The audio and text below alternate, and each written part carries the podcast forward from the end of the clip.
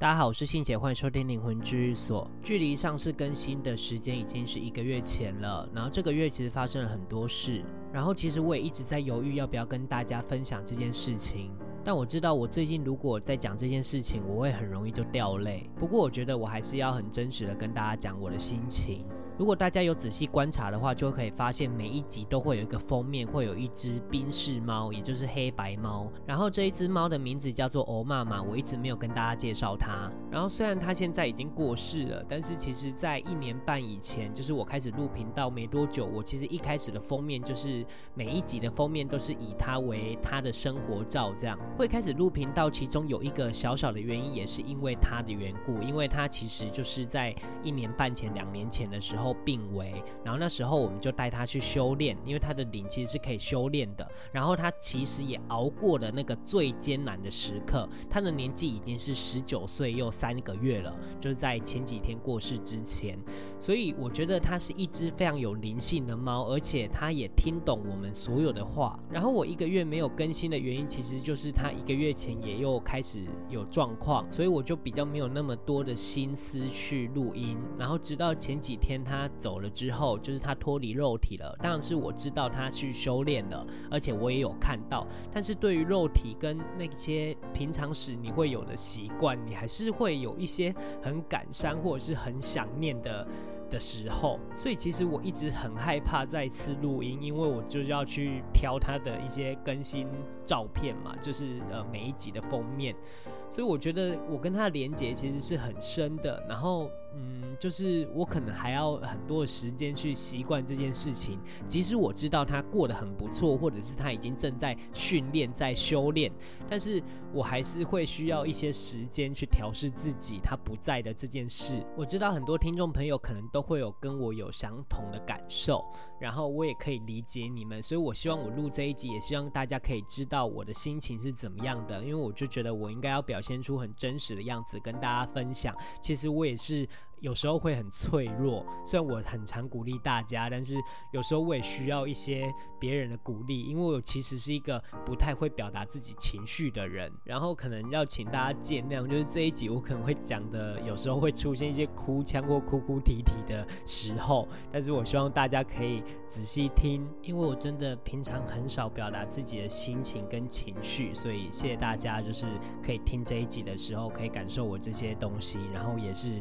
在帮。帮助我去做这些表达，然后谢谢你们的接收。那这一集呢，我就是想跟大家分享有关于宠物如果过世之后会有怎么样的流程。那当然，我们可能要分成它有修炼或没有修炼，因为只要是灵魂的话，基本上都是可以修炼的。只不过是呃，看在修炼的过程当中，它的一开始的起跑点是在哪里，所以这不一定嘛。那猫咪或者是狗啊，是比较接近我们，或者是动物。那如果是那种昆虫，当然就是那些都只有魄而已，它是没有灵的，就是只有七魂，这是三魂七魄的那个魄。那前几天呢，我看他离开肉体的那一个时间里，就是我看到他的灵魂其实已经修炼成人的样子了，是一个十七八岁的一个女生，然后头发很长，因为我妈妈是女生，她是女的，然后她当然也有她修炼的一些道号啊，或者是一个特别的名字这样子。那当初她修炼的时候呢，就是。我们有查出她以前就已经有修炼过了，只不过是犯了什么错之后，他就转换成动物。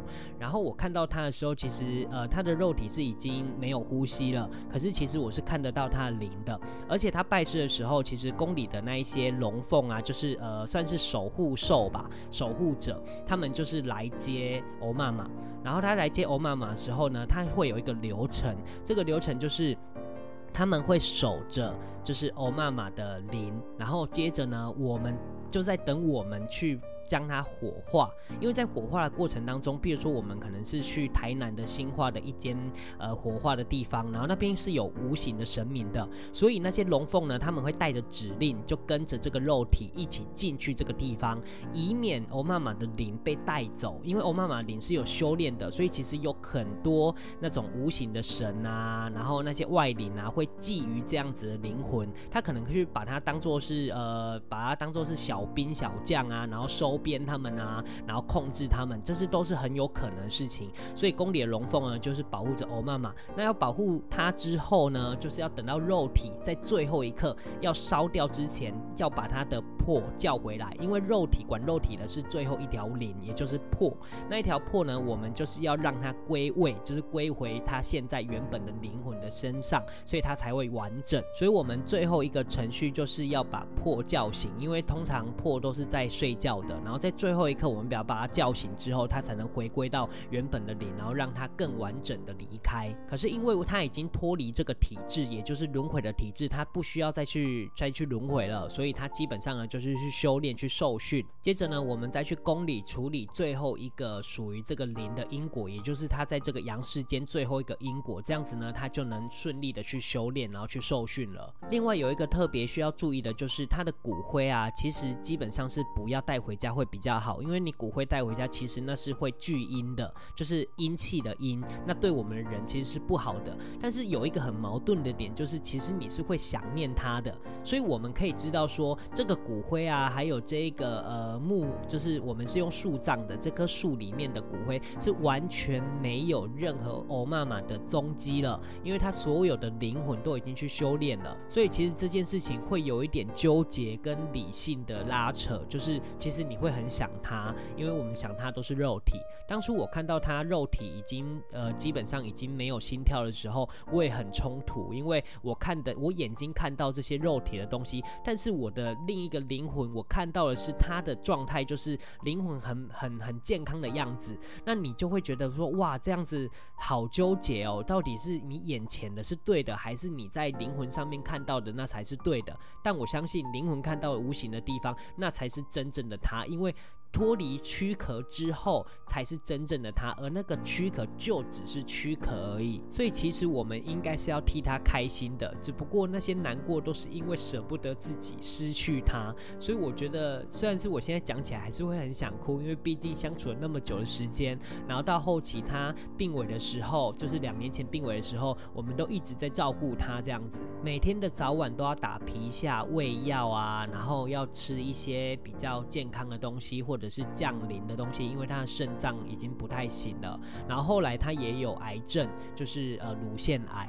所以其实他后期是很痛苦的。我们看他这样，其实也很痛苦。那即使现在这样子，虽然我在难过，但是我还是心里会打从替他开心，因为他脱离这个肉体之后，他的灵其实是非常非常健康的，而且是完全没有任何的病痛。所以我觉得。这可能是一件很好的事情，就是他熬到最后两年，他接触了修行，然后终于在最后两年又熬了两年。大家都说他是神猫，我觉得这件事情真的太神奇了。就是他熬到那两年之后，他靠着那两年的时间，好好的修炼成一个人形，一个无形的人形，然后有到一定的程度。而且我一直告诉我自己，我们以后一定会再见的。也许以后的关系可能不会像现在这么亲密，因为成为无形的之后呢，我们可能。就比较没有那么多的七情六欲，但是我还是会想着啊，那她也就是我的师妹啊，我们以后一定还会再见的，所以我会一直带着这个心情继续前进。算是我还是会很想她，因为她真的好厉害，好乖，然后我们彼此真的依附了很多情感在上面。不管怎么样，我还是要谢谢大家听这一集，然后我可以阐述我自己的心情这样子。然后我希望大家有跟我相同感受的人，你也可以尽早的，就是呃，让你自己知道他可能会去一个很好的地方，不管是去修炼或者是去投胎，也许他都会有个很好的归宿。即使我们再难过，我们还是要向前进。所以我希望分享这一集，跟大家知道我最近的心情，然后之后我也都会努力的更新。等我好好调试之后，我会努力的固定更新给大家听一些很新奇的故事。最后我还是要谢谢大家听我说这些。然后如果你有相同心情想要表达，或者是想跟我分享，或者是鼓励我的话，也可以在 IG 上面私讯我，我都会回复你。然后最后谢谢大家给我勇气，我可以再勇敢的录这一集，然后继续的向前进。好，那这一集我就分享到这边，谢谢大家收听灵魂居所，我是信姐，我们下周见，拜拜。